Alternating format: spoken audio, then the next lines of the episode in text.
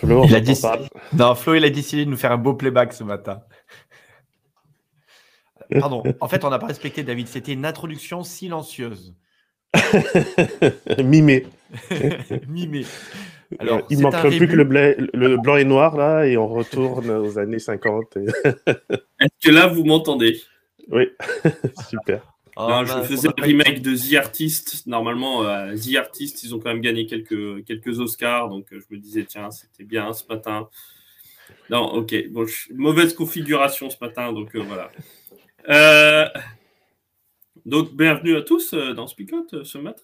Hein bienvenue à toi, Flo. Oui, oui, oui.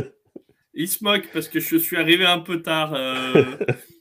Je suis arrivé pendant le jingle, euh, presque pendant le jingle du début, parce que j'ai eu une petite panne de réveil. Mais je suis là, je suis avec vous ce matin et je suis bien présent. Et je vous propose tout de suite, en fait, tout simplement, de regarder qu'est-ce que euh, nous euh, dit le texte de ce matin.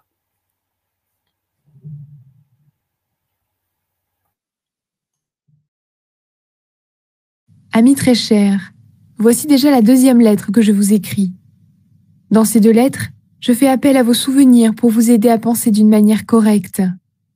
Souvenez-vous des paroles que les saints prophètes ont dites autrefois.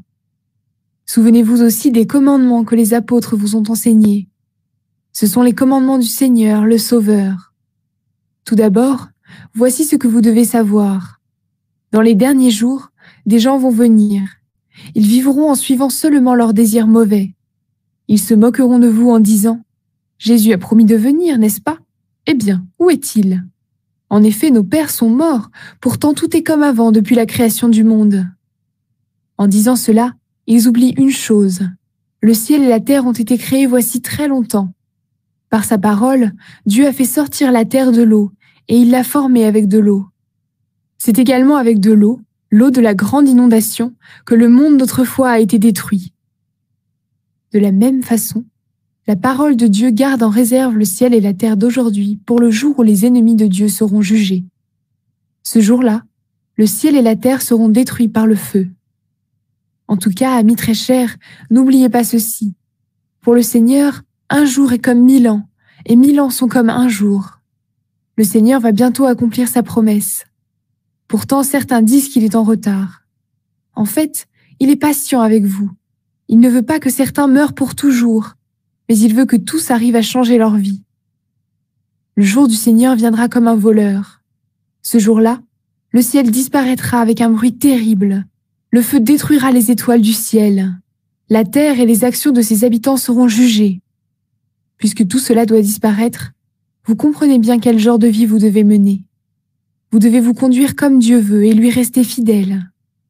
Vous attendez que le jour de Dieu arrive et vous souhaitez qu'il vienne vite. Ce jour-là, le feu détruira le ciel et les étoiles fondront dans une chaleur brûlante. Dieu a promis un ciel nouveau et une terre nouvelle où la justice habitera.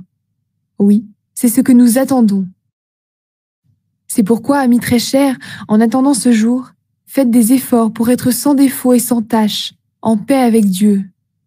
Et dites-vous une chose, c'est à cause de la patience du Seigneur que vous pouvez être sauvés. Voilà ce que Paul, notre frère et notre ami, a voulu vous dire dans ses lettres. Il le dit avec la sagesse que Dieu lui a donnée. C'est ce qu'il écrit dans toutes ses lettres quand il parle de ce sujet.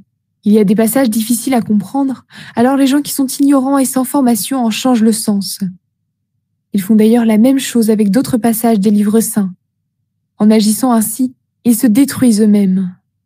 Mais vous, amis très chers, maintenant je vous ai prévenu Faites donc attention, ne vous laissez pas tromper par les erreurs des ennemis de Dieu. Ainsi vous pourrez rester solide dans la foi. Que l'amour et la connaissance de Jésus-Christ, notre Seigneur et notre Sauveur, grandissent en vous. Rendons-lui gloire, dès maintenant et pour toujours. Amen.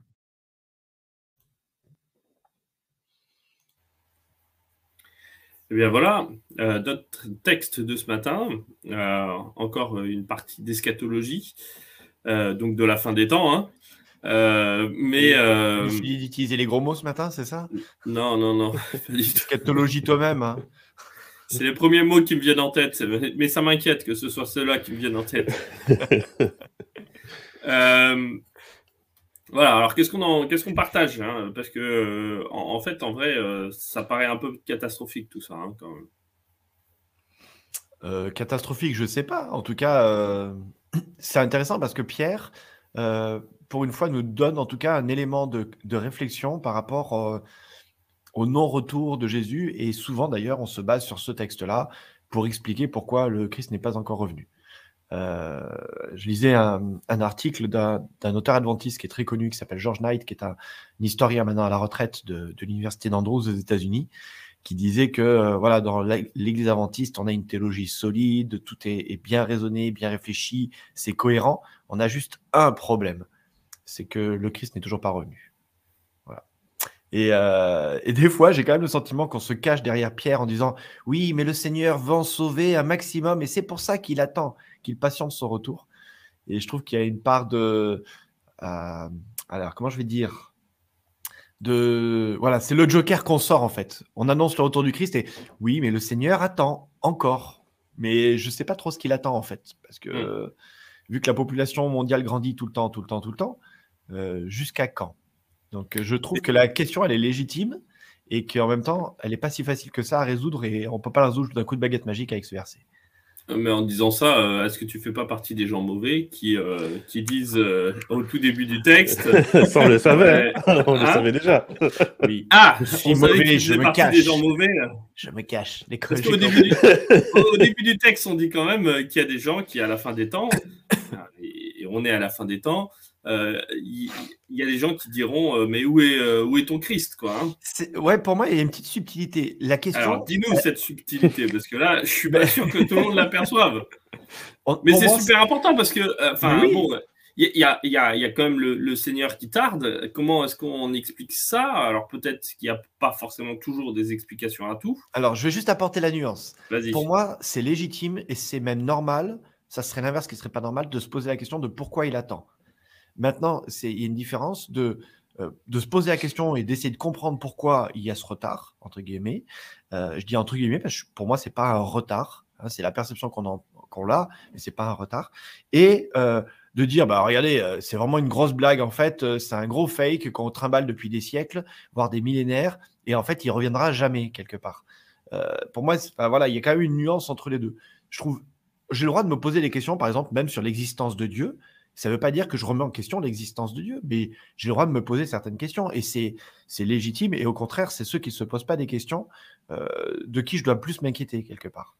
Donc voilà, c'est, là où moi je mettrai la nuance. Je trouve normal de se poser des questions, de se dire pourquoi est-ce qu'il attend, pourquoi est-ce qu'il ne met pas fin à tout, quelque part à, tous les malheurs maintenant. Voilà. Bah, déjà, je trouve que c'est intéressant. Pardon, vas-y. Je reprends juste les, euh, les, propos de Sophie. Hein. T'es malin, Flip. Euh, et euh, non, et oui, oui, je trouve ça aussi intéressant de se dire que il y a peut-être une différence entre se poser des questions, avoir un doute et pouvoir y apporter une réponse parce que j'ai, je me suis, j'ai réussi à me poser la question, plutôt que celle d'affirmer et d'être moqueur, voire d'être cynique, voire d'être ironique. Pour moi, c'est intéressant de voir au final que ben, se pose les mêmes questions qu'eux. Euh, ils n'étaient pas moins intelligents ou plus bêtes que nous. Et euh, la façon dont Pierre commence, c'est justement de nous inviter à faire appel à nos souvenirs, afin d'éveiller notre intelligence. Et effectivement, je pense que cette notion de l'attente, on la retrouve à plusieurs reprises dans la Bible, au travers de personnes qui ont dû euh, choisir entre la foi en Dieu ou se débrouiller par eux-mêmes. Euh, je peux commencer avec, par exemple, euh, que ce soit Noé. Hein, tu construis une arche, tu n'as jamais vu le déluge. Euh, euh, bon, bah, il faut quand même un minimum de soit être cinglé, il hein, faut être honnête, hein, c'est soit tu es cinglé, euh, soit il y a quelque chose qui fait que, ok, tu te dis, mais en fait, j'ai jamais vu déluge de ma vie, je vais quand même, pendant 120 ans, construire un bâtiment, construire un truc. Si ça se trouve, à la fin, il n'y a rien qui se passe et tout le monde euh, se fiche de, moi. D'ailleurs, il, se fait moquer. Abraham, qui lui, ben, pendant un certain nombre d'années, hein, on lui dit, déracine-toi, pars de chez toi, je te montrerai quelque chose. Donc, encore une fois, en fait, j'ai l'impression que la plupart des personnages bibliques, euh, si on étudie leur vie, on se dirait que euh, ce sont des gens qu'on mettrait à l'asile, quoi. Euh. Quelqu'un qui dit à l'église, moi j'entends une voix, Dieu me dit par loin, et puis il va me faire de moi une grande nation alors qu'il est stérile et qu'il n'y a rien qui se passe. bon, mon premier réflexe en tout cas. Heureusement qu'il n'y avait pas de psychiatre à l'époque. Hein. Bah, il n'y avait peut-être pas de psychiatre, mais je pense qu'ils étaient quand même suffisamment intelligents pour savoir que ce qui se passait n'était pas normal et que justement, euh, il y avait un problème. C'est pour ça qu'on les appelle des personnes de foi. Donc finalement, il y a toujours eu cette difficulté. J'ai une question, David. Euh, est-ce que les gens de foi ont des problèmes? Bah, Moi, je pense que, oui. très clairement, très clairement. Mais non, mais il, faut quand même, je pense, euh, quelque chose qui soit pas totalement aligné par rapport, en tout cas, à la société dans laquelle on vit, mmh. euh, pour pouvoir accepter. Encore une fois, nous, on est pasteurs, on parle d'un Dieu qu'on ne voit pas, on parle d'une réalité spirituelle. Alors, encore une fois, on est tous sur un spectre. Je pense que certains voient des anges et des signes de Dieu partout. D'autres sont peut-être un peu moins enclins à interagir avec euh, voilà, ce qui pourrait être du monde spirituel, mais d'une manière ou d'une autre, quelle que soit notre position sur ce spectre, on fait quand même partie des déraisonnables pour énormément de personnes qui se limitent au monde matériel. Ah, je je ne suis pas le seul à partir en vrille ce matin. Hein, c'est... non, mais enfin, voilà. Et la question, en fait, pour moi, elle, s'est toujours posée, elle se pose à chaque fois, de savoir, mais euh, qu'est-ce que Dieu fait? Le peuple d'Israël s'est posé la question pendant toute la période qu'on appelle la période intertestamentaire. Euh, où est Dieu? Qu'est-ce qu'il fait? Pourquoi il n'envoie pas un Messie? Pourquoi il ne se manifeste pas? Pourquoi on est sous la persécution des Grecs et ensuite des Romains?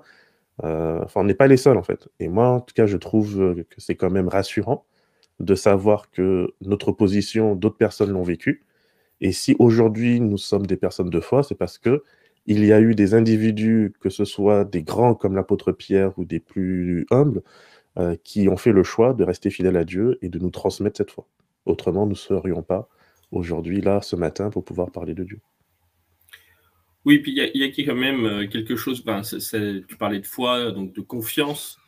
Euh, Pierre comme Paul nous disent là une confiance qui se fait malgré ce que je pourrais attendre qui n'arrive pas. Euh, et nombre de fois où euh, ça peut arriver, euh, soit dans une prière, hein, j'ai souvent entendu ça, hein, des personnes qui me disent ben, ça c'est pas arrivé, j'ai j'ai fait, j'ai demandé, j'attends certaines choses, mais ça n'arrive pas. je suis dans une période difficile, mais j'ai pas l'impression que Dieu soit avec moi. donc tout ça, tout ça est, est une réalité existentielle que on a vécu à un moment donné ou à un autre. Et euh, là, le texte nous, nous dit euh, euh, avec confiance qu'il est là, qu'il accompagne quand même, et que c'est une promesse. même dans le fait qu'il ne soit pas arrivé tout de suite, Pierre va dire, ben, c'est parce qu'il souhaite qu'on sauve le plus grand nombre. Donc ça démontre aussi toute la dynamique qu'il y a derrière celle de Dieu, qui est celle de dire, ben, moi, je ne veux pas me contenter d'en sauver que quelques-uns, moi, je veux en sauver le plus grand nombre. Donc, euh, je veux tout faire pour euh, ces personnes-là. Donc, il y, a, une présence, malgré le fait que euh, bien, on, ne, on ne le perçoive pas, on ne le comprend pas, il est invisible. Et en fait, on passe pour des fous hein, quand on dit ça, ça c'est sûr.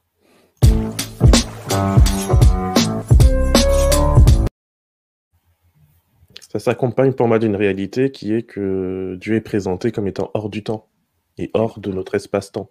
Mm. Et ça, c'est quelque chose, encore une fois, qui est hyper compliqué. Mais imaginez ces papillons qui ne vivent que 24 heures euh, par rapport à nous.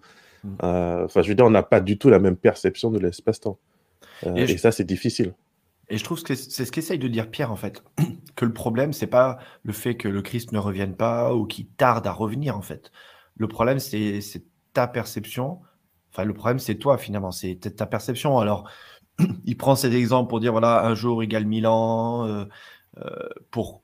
Alors, il tire un peu le trait quand même, hein, c'est un peu.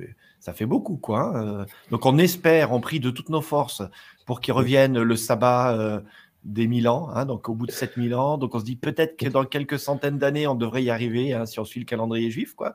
Mais euh, donc, euh, je rigole hein, sur l'explication, ça n'a rien de prophétique, d'accord euh, Mais le, le, souci, quelque part, c'est finalement, je trouve que là où Pierre est intelligent, c'est qu'il nous questionne, nous. C'est les amis, en fait, vous devez vivre dans cette attente du Christ, du retour du Christ, cette attente qui vous motive. Mais il y a une chose que vous devez retenir, et moi c'est ça que je retiens de ce texte de Pierre, c'est que le Seigneur va revenir et que le temps ne vous appartient pas, que c'est pas à vous de, de, décider de quel est le bon moment, parce que nous, on est toujours à la lumière, euh, l'exemple de ton papillon, il est pertinent, David, on est toujours à la lumière de ce que l'on voit et de ce que l'on vit à l'instant présent et, de notre espace-temps, mais l'espace-temps de Dieu est différent. Et ça, alors, ça ne diminue pas notre souffrance et nos difficultés ou nos, incompréhensions par rapport à cela, mais ça nous oblige à dire, mais c'est pas moi le détenteur du temps. Et peut-être c'est là que ça nous gonfle en fait, c'est que parce qu'on a une réflexion intellectuelle, parce qu'on a une réflexion euh, euh, prophétique, on voudrait que tout corresponde parfaitement aux cases et que du coup on devient les, les détenteurs de l'accomplissement prophétique. Quoi. Mais ça, ça ne nous appartient pas. Et, moi, je dirais, alors ce n'est que moi, ça n'engage que moi, et c'est juste entre nous trois ce matin. Hein, euh, et je Internet. pense. ah mince, on est sur Internet. Euh, moi, pour moi, le Christ revient, euh, ne revient pas. Enfin, il reviendra, hein, ça c'est certain. Euh, mais ce retardement, il, est, il est plus pour notre apprentissage que c'est lui qui décide des choses et non pas nous qui, qui sommes maîtres de quoi que ce soit. Voilà, c'est comme ça que je le, je le formulerai en fait à ma manière. On n'a pas la maîtrise là-dessus, ça c'est sûr. Mm, mm, mm. oui, mais c'est non, c'est pas, simplement, c'est pas simplement, on n'a pas la maîtrise, mais c'est pour notre apprentissage de t'as pas la maîtrise. Mais gaffe à toi de pas basculer dans bon bah de toute façon c'était n'importe quoi, euh, allez je jette tout ça. Et c'est là où il y a la mise en garde de Pierre en disant bah non, jetez pas tout ça, mais apprenez à ne pas vouloir maîtriser quoi. Alors c'est très classique, hein, mais euh, Gérard Collin euh, le disait, mais euh, pour celles et ceux qui meurent, le retour de Christ est là. Et vu qu'on ne sait pas quand est-ce qu'est notre jour de mort, le retour du Christ peut arriver très très vite hein, pour chacun d'entre nous. Hein, de, je peux traverser la rue et le retour du Christ sera là. juste après avoir, avoir pris un camion poubelle dans la face. Mais, mais voilà non, mais je, dis ça en rigolant et en même temps, et en même temps, en même temps dans la bouche de Gérard, en même temps dans la bouche de Gérard qui nous l'a témoigné il y a quelques jours, euh, oui. qui est passé par une période de Covid compliquée et qui, euh, voilà, a, vécu quand même quelque chose de très très difficile. Euh, oui, quand on vit des choses comme ça difficiles ou qu'on est confronté au décès d'un proche, il y a l'espace-temps qui est complètement bousculé quelque part et, et on revoit totalement nos priorités c'est quand on est dans nos petits train-train, nos petites courses de notre vie, alors qui fait partie de la vie hein, aussi, mais euh, c'est dans ces moments-là que tout d'un coup, on, redéfinit, on recale toutes les choses en disant, attends, ok, euh, c'est quoi l'espace-temps, c'est quoi les priorités, c'est quoi, le, quoi demain, et de quoi ce demain, qu'est-ce que je construis pour ce demain-là. Mmh. Et, c'est là où euh, ce, ce, retour du Christ, il, vient, il peut venir très rapidement. Enfin, en tout cas, à l'espace de nos vies, euh, nous savons que le Christ reviendra au plus tard le jour de enfin le jour ou le lendemain de notre mort, quoi, hein, euh, entre guillemets. En tout cas pour la perception que nous en avons nous. Donc euh, j'ai envie de dire c'est l'espace c'est l'espace d'une vie. Mmh. Et la question c'est qu'est-ce que tu fais de cette vie? Euh, après, je dis pas, en disant ça, je dis pas qu'il reviendra pas à un moment donné ou euh, de notre vivant. Hein, c'est pas ça que je suis en train de dire. Je, suis juste en train de dire que la perception pour chacun d'entre nous, elle, va être de, euh, bah, je l'espère pour chacun d'entre nous, au moins de 80, sinon d'un peu plus, quoi. Hmm. Moi, le verset 30. Merci, Philippe. Pardon, David. Il y a un petit délai de latence. Hein, le verset 13 de ce chapitre, il m'interpelle particulièrement parce qu'effectivement, on réfléchit énormément sur la notion d'attente, quand est-ce qu'il revient, on essaie de calculer, de faire des trucs un peu savants, euh, même si souvent on se plante, hein, donc on n'est pas si fort que ça. Euh, alors que pour moi, en fait, il y a quelque chose de tellement plus important, c'est que pendant que nous attendons, euh, Jésus nous a donné un peu cette tension. Le royaume, il s'est approché de nous. Mmh. Donc ça veut dire que même si nous n'y sommes pas encore pleinement, nous pouvons quand même déjà commencer à vivre comme si nous y étions. Et en fait, euh, lorsque Pierre il dit nous attendons selon sa promesse, parce que c'est ça qui est important. C'est pas que c'est une promesse d'homme, c'est une promesse de Dieu. Mm. Et donc parce que c'est la promesse de Dieu, elle s'accomplira. Mais nous attendons donc des cieux nouveaux et une terre nouvelle où la justice habite. Et en fait, pour moi, c'est vraiment le point clé. Tout ce que Dieu est en train de faire, c'est s'assurer que on puisse créer un monde dans lequel le mal n'existera plus. Donc, quel que soit le temps que ça prendra, pour moi, ça en vaut la peine parce que ultimement, la finalité, c'est ça, c'est un monde juste. Or, dès aujourd'hui, nous pouvons déjà nous efforcer, euh, parce que le royaume de Dieu s'est approché de nous justement, et eh ben, de vivre comme si nous vivions déjà selon les principes de ce royaume, et donc appliquer autant que possible, en tout cas, la justice, l'équité, euh, toutes ces valeurs qui sont centrales à Dieu. Et il y a énormément de textes bibliques et de psaumes qui vont venir nous dire que la justice, c'est la base du trône de Dieu. Donc en fait, Dieu, l'autorité de Dieu, la présence de Dieu repose sur cette justice. Et je pense que nous avons une voie à mener dans ce monde. Et pour moi, dans cet aspect concret, dans ce prolongement, euh, dans l'application de, ce texte aujourd'hui, c'est est-ce que je suis dans l'attente euh, de ce feu du ciel qui viendra tout détruire ou est-ce que je suis dans l'attente de la Jérusalem? Parce que ça, nous a été, ces deux aspects nous ont été présentés dans ce texte. Mmh. alors, j'entends hein, ce que tu dis, David, sur le présent. Déjà maintenant, qu'est-ce que je, qu'est-ce que je construis? Moi, je suis juste sur l'aspect euh, de se dire, voilà, c'est quoi le cœur du message? Et moi, ça me rend dingue, je dois vous l'avouer, ça, m'énerve, mais alors très très fort, et, parfois je peux même être très agacé, voire un peu violent, quand les gens passent leur temps à décrire ce feu du ciel qui va descendre et tout, euh, tout brûler, et qu'ils en oublient de présenter le rétablissement de quelque chose de beau, en fait. C'est notre le message, par exemple, le message de la fin des temps, le message adventiste aussi, euh, a été construit sur une libération, sur un rétablissement de la justice. C'est là où je vais dans le sens de David, qui est même déjà présente, qui peut déjà commencer à s'établir, même pas de manière imparfaite, on est d'accord, mais qui peut déjà commencer à se construire. Et c'est cette aspiration à quelque chose de meilleur, plus que l'aspect de la destruction. Or, euh, pour moi, son prophète de malheur, tous ceux qui passent leur temps à, décrypter les signes apocalyptiques et à se fixer là-dessus, parce que ça, c'est comme l'a dit Pierre il y a quelques chapitres en arrière, euh, tout ça ne dure qu'un temps et c'est pas le cœur du message en fait. Euh, j'ai envie de dire évangélique et apocalyptique. Le message apocalyptique est un message de dévoilement positif et non pas un message négatif. Et pour moi, ils sont là les, mauvais, euh, les mauvais anges, ceux qu'on a, dont on parlait hier, ceux qui ne passent que leur temps à faire peur en fin de compte. Mm. Parce que ceux-là, à, à moyen et long terme, bah, finalement, vous voyez, vous êtes plantés. Alors que ceux qui annoncent un message de paix et de sérénité de qui est à venir, alors eux, ils sont dans la vérité. Et là, c'est le, véritable message libérateur pour moi. Ouais, et puis même, je rebondirai sur ce que tu disais euh, et rectifierai un petit peu euh, tout ça. Euh, c'est que c'est pas une paix à venir, c'est une paix dans la crise et dans les difficultés. Et en fait, c'est une paix présente. c'est juste sur le, seul point qui, qui, me semble être important. C'est-à-dire que l'Apocalypse, comme euh, tout ce qui est apocalyptique dans la Bible, n'est pas là pour nous faire peur, parce que, alors là, Roland, euh, bravo, hein, euh, c'est clair, la peur, c'est du pouvoir. Et donc, plus tu fais peur, plus ça va générer des sentiments et une énergie chez les gens pour fuir ou pour se battre.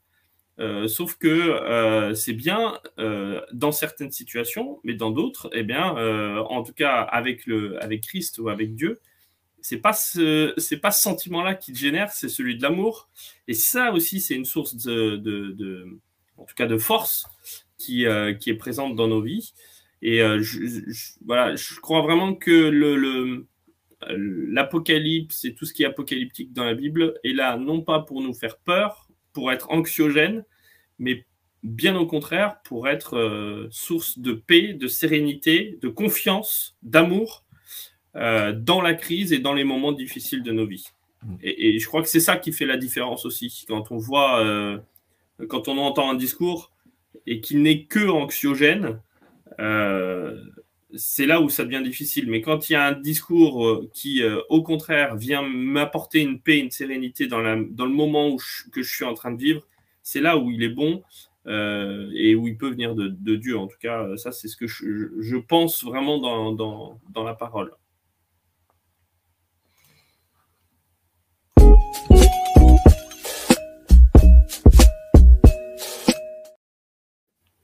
J'attendais parce qu'il y a un message qui vient d'arriver, mais il y a un petit décalage. Euh, c'était le message de Gérard que je voulais partager. Nous sommes les ambassadeurs de ce monde nouveau, donc les représentants de cette patrie des cieux sur cette terre rebelle. Mes jeunes, avec le Hirali, avec Adra, sont inscrits dans cette dynamique. Euh, donc ça, ça fait référence au petit événement de, de ce week-end.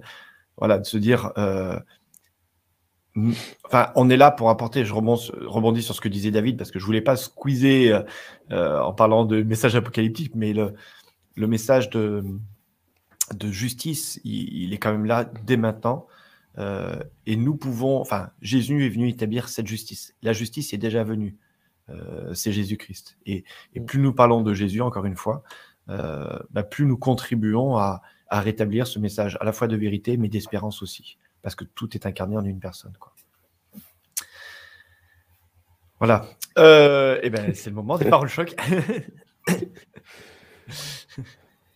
Alors, je ne sais pas si c'est une parole choc de Roland, mais ça vaut pour, en tout cas, la révélation nous arme, nous équipe pour vivre au mieux notre vie avec Dieu. On a Sophie. Euh, regardez à Jérusalem et non à la destruction. Ouais, merci Sophie. Lourdes, souviens-toi de ton roi, Seigneur et Sauveur Jésus-Christ. Voilà les amis, je ne sais pas si vous, vous avez quelque chose. Euh, je dirais le Christ est mon espérance.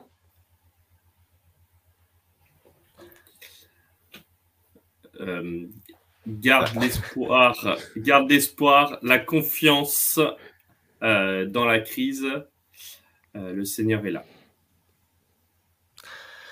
Euh, moi, c'est le final que je reprendrai de Pierre. Hein, que l'amour et la connaissance de Jésus-Christ, notre Seigneur et notre Sauveur, grandissent en vous. Voilà. Et, je rajouterai, je me permets de rajouter au texte, et toutes les peurs, toutes les, les appréhensions, les doutes s'épanouiront à ce moment-là. Voilà, bah, il est venu le temps de conclure notre matinale avec David. Je vous invite à prier. Notre Dieu, notre Père, nous voulons te remercier pour euh, cette espérance que nous avons de pouvoir euh, vivre avec toi, de pouvoir euh, collaborer à la venue de ce royaume de paix, de ce royaume de justice, Seigneur, où le mal ne sera plus. En attendant, aide-nous à être euh, patients, aide-nous dans notre euh, attente active, à ne pas nous laisser dérailler par euh, des moqueries, par le découragement, par la peur, mais au contraire, Seigneur, que l'amour parfait que tu nous donnes puisse bannir cette crainte, puisse bannir cette peur, et nous rendre capables de pouvoir mener la mission à bien. Merci pour toutes ces choses. Nous te prions au nom de Jésus-Christ. Amen. Amen. Bonne journée. Eh bien, les amis, bonne journée à vous tous. Que le Seigneur vous accompagne aujourd'hui.